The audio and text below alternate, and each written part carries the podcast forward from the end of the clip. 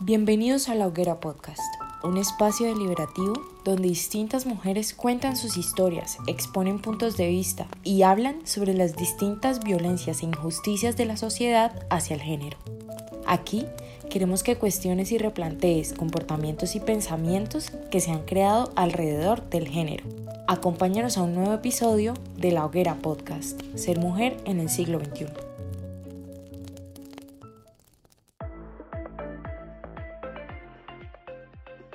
Hola a todas las personas que hoy nos escuchan. Muchísimas gracias por unirse a este espacio donde hablamos sobre diferentes problemáticas que giran en torno al género em, y lo que implica ser mujer en el siglo XXI.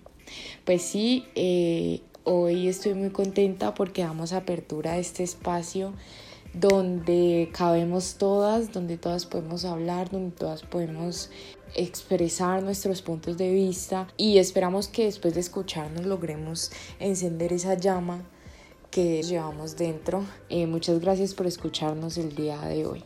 Pues sí, entonces damos inicio a este nuevo espacio con este primer episodio, esta serie llena de historias, experiencias, puntos de vista, críticas. La serie en esta temporada cuenta con cuatro episodios con una invitada diferente en cada uno de estos. Queremos con cada uno de estos episodios que te replantees, te cuestiones y determines tus propias creencias sobre el género. Para esto hemos invitado hoy a una mujer que a lo largo de su vida se ha cuestionado los distintos comportamientos alrededor del género, no solo los de ella, sino también los de la sociedad en general, pues ella ha atravesado distintas situaciones que la han llevado a replantearse como mujer, como ser humano, como persona. Ella también a través de sus redes sociales se pronuncia frecuentemente en cuanto a temas sociales y políticos. Ella es María Camila Gómez, tiene 21 años, estudia comunicación y administración de empresas. Bienvenida Cami, qué gusto tenerte el día de hoy. No, de verdad, gracias a ti y a cada una de las personas que nos escuchan. Espero poder escucharlas a ustedes en este espacio tan increíble Gracias infinitas a todas, a todos y a todos los que están aquí. Ella tiene una llama interior. De acuerdo, pues nuestra invitada definitivamente tiene una llama interior, pues ella se caracteriza por siempre ayudar a otras mujeres a brillar al igual que ella. Es una mujer que impulsa, que llena de vida, por lo que el día de hoy la tenemos aquí donde en este episodio donde charlaremos sobre relaciones en pareja, violencias normalizadas, estándares femeninos y violencias en el entorno universitario. Ya comenzando, cabe resaltar que en, esto, en esta serie como tal buscamos exponer diferentes violencias que son vividas a lo largo de nuestras vidas como mujeres y muchas de estas pues son normalizadas por la sociedad. Me gustaría empezar por qué violencias que hemos normalizado en esta sociedad has logrado identificar tú, Camila, eh, a lo largo de tu vida. Creo que la violencia de género está muy interiorizada en nuestra sociedad, como, como tú lo planteas, hemos llegado a normalizarla, ¿no? Y creo que como muchas mujeres pues he pasado por varias situaciones, como, no sé, cuando un hombre desacredita o invalida, ignora mis opiniones, mi voz por ser mujer. Y eso me ha pasado en varios contextos, ¿sabes? En el ámbito académico, cuando un profesor no me da la palabra, pero sí a mis compañeros. En el contexto familiar, cuando en una discusión pues no guarda relevancia mi postura o me dicen el famoso término feminazi. Eh, cuando en mi círculo social pues me tildan de emocional o sensible porque seguro estoy en mis días o porque sencillamente pues es la forma más fácil que tienen para invalidar mi postura, ¿sabes? Como eh, referirse a esa supuesta irracionalidad de la sensibilidad femenina. Tristemente también como muchas mujeres me he encontrado en esas situaciones que parten de ese machismo súper interiorizado que creo que está en la sociedad en especial pues como en la juventud de creer que el no es un desafío, o sea, cuando una mujer te dice que no es no, no quiere, ese no no es una invitación para insistir, no representa un reto eh, para presionar y atemorizar a una mujer para acceder a algo, y menos pues cuando está en una situación vulnerable. Me gustaría saber en, en qué momento te diste cuenta que había algo mal en estos comportamientos que ahora identificas que realmente no están bien. Yo creo que desde muy pequeña me empecé a cuestionar varias cosas. Eh, como, no sé, porque cuando pequeña no podía jugar a ciertas cosas que mis compañeros o primos sí, o bueno, más que podía, no debía, eh, o por ejemplo, cuando escuchaba esas frases de eh, haces tal cosa como niña o eres una niñita, eh, utilizadas como un insulto, porque pues, o sea, yo me ponía a pensar y bueno, yo, yo hago esas cosas y las hago bien, porque, porque deben ser tomadas como insulto. Y bueno, eso estaba tan normalizado porque uno incluso pues yo creo que, que, que hasta las niñas utilizaban ese tipo de frases para insultar. Mm, bueno, yo creo que un poco más grandecita me empecé a cuestionar por qué me sentía avergonzada por mi sexualidad o despertar sexual, cuando para un hombre eso era sinónimo de orgullo, era un tema de conversación normal, que se aplaudían entre ellos. Eh, cuando escuchaba a mis compañeros la palabra fácil para referirse a una mujer, sabes, como que ella hizo lo mismo que tú y tú lo querías, pero ahora le dices fácil. Cuando esto es algo que que a mí pues realmente me inquietó mucho y es cuando empecé a evidenciar esa competencia extrema que guardan muchas mujeres entre sí, esa rivalidad como que, que se mantiene entre mujeres, como ese constante señalamiento, como si fuéramos rivales de la atención masculina.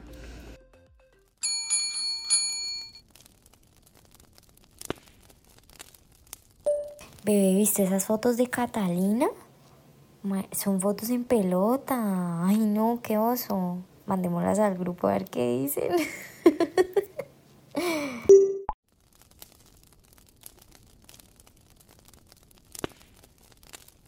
Muchas veces no nos damos cuenta no somos conscientes que esta rivalidad cada vez nos hace más daño porque simplemente nos separa eh, como género. Me parece muy bien que traigas alusión a este tema porque uno de los objetivos también de este podcast es ayudar siempre a empoderar a más mujeres, eh, trabajar en conjunto, eh, no juzgarnos entre nosotras por los comportamientos o actitudes que tenemos cuando en realidad somos libres de hacer lo que queramos mencionando pues el tema del sistema que nos ha impuesto ciertos estándares, ciertos retos, actitudes de cómo debemos hacer las cosas por el simple hecho de ser mujeres. Quiero saber como tu opinión al respecto.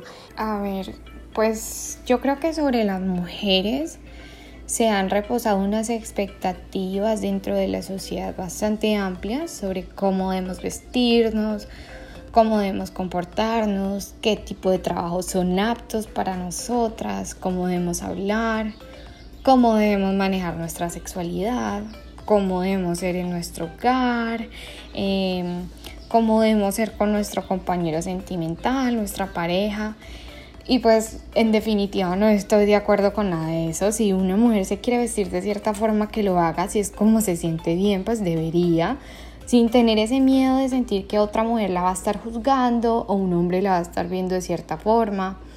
Por ejemplo, yo creo que también las mujeres deberíamos tener esa iniciativa en nuestras relaciones, como dejar esas reglas machistas de que el hombre debe pagar la cuenta, el hombre debe abrirme la puerta.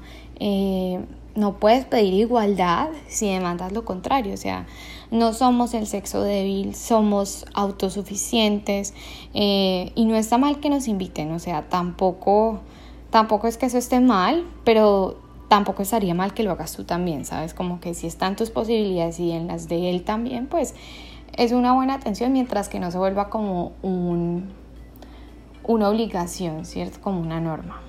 Creo que algo que se ha hecho cada vez más evidente es esa violencia estructural que está tan interiorizada socialmente que llega a ser pues normal incluso para nosotros vivenciarla o evidenciarla en muchas ocasiones el hecho de que las mujeres permitan que sus parejas sentimentales sean los que tomen las decisiones sobre cómo debemos vestirnos, sobre cómo debemos comportarnos, sobre cómo debemos ser en la relación. Bueno, hoy, en día la juventud ha dado grandes pasos y que realmente es difícil no encontrar esa violencia estructural interiorizada en nuestras parejas sentimentales.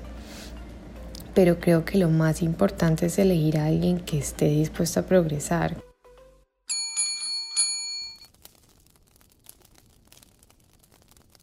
Es que con esa forma de ser que tenés, nadie te va a querer como yo te quiero, nadie te va a aguantar como yo te aguanto, que jodas por todo, y menos esa inseguridad tuya para hacer las cosas todo el tiempo. Todas las inseguridades que me has creado vos, diciéndome que te vas a ir con otra, criticándome el físico todo el tiempo, amenazándome, así como no me voy a sentir insegura.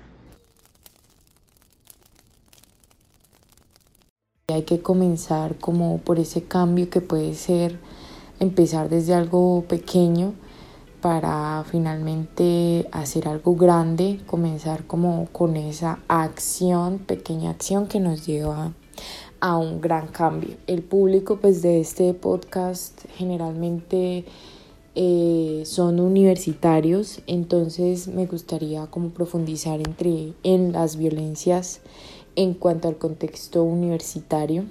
Pues sí he tenido situaciones donde siento que que mi participación no es tan significativa en un escenario pues de discusión eh, pues con respecto a la de mis compañeros hombres. He escuchado también profesoras decir como no, es que esto se ve feo en una mujer o eh, niñas ustedes esto no lo hagan, esto se ve feo mujeres. Cada vez estamos más involucrados en esos temas y más eh, comprometidos por cambiar ese tipo de conductas, esos ciclos de violencia que hay. Y bueno, yo creo que, que eso es la invitación que debemos hacer hoy en día y es como seguir eh, participando en esos escenarios, o sea, seguir siendo parte de esos, esos espacios donde podemos eh, pues cambiar las cosas, podemos mejorar como sociedad y podemos mejorar también nuestra cultura, eh, que creo que también ha tenido muy interiorizada como, como esos comportamientos. Así es, Cami, precisamente este espacio está creado especialmente para eso, para cuestionarnos, replantearnos y finalmente lograr mejorar cada día más como sociedad.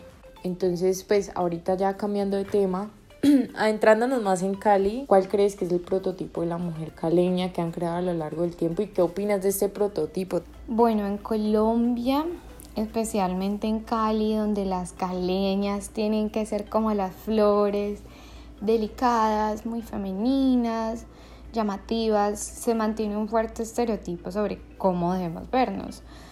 Pero pues a ver, ¿qué opinas de este estereotipo? O sea, definitivamente las caleñas son hermosas y no por ser como las flores, porque son como ellas son y tristemente yo creo que lo que ha hecho este estereotipo es, es interiorizar como una feminidad centrada en la belleza definida como por el cuerpo, como que supone esta idealización social de las caleñas que creo que ha influido mucho como en ese tema estético que se ve en la ciudad, como de las cirugías y todo eso. Y pues creo que eh, en Cali eh, eh, enfáticamente pues se evidencia eso.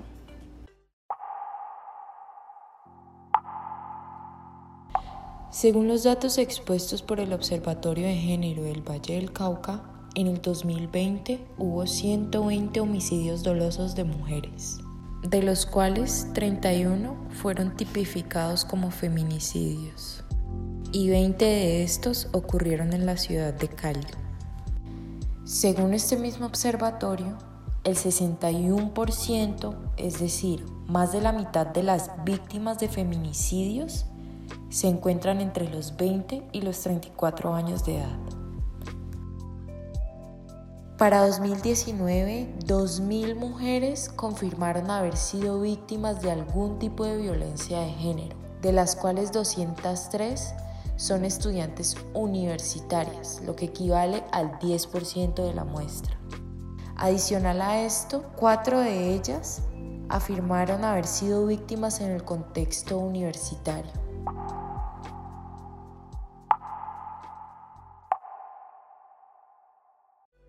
Y ya Cami, pues finalmente, ¿cuál sería ese mensaje que le das a cada una de esas mujeres que están dejando apagar su llama? Bueno, yo les diría que recuerden que no están solas, que pidan ayuda, que nunca, nunca se queden calladas, que aquí estamos para escucharlas, para apoyarlas y que no tienen que pasar por esto. No merecen pasar por eso, que son valientes y que son mujeres capaces de todo, que vinieron al mundo para ser felices y no para ser feliz a nadie más. Gracias Cami por este lindo mensaje. Ya hemos llegado al final de este episodio. Sabemos que las violencias de género son muchas veces difíciles de identificar, sobre todo cuando las tenemos tan arraigadas y vienen de parte o de la pareja o de, personas que creemos cercanas.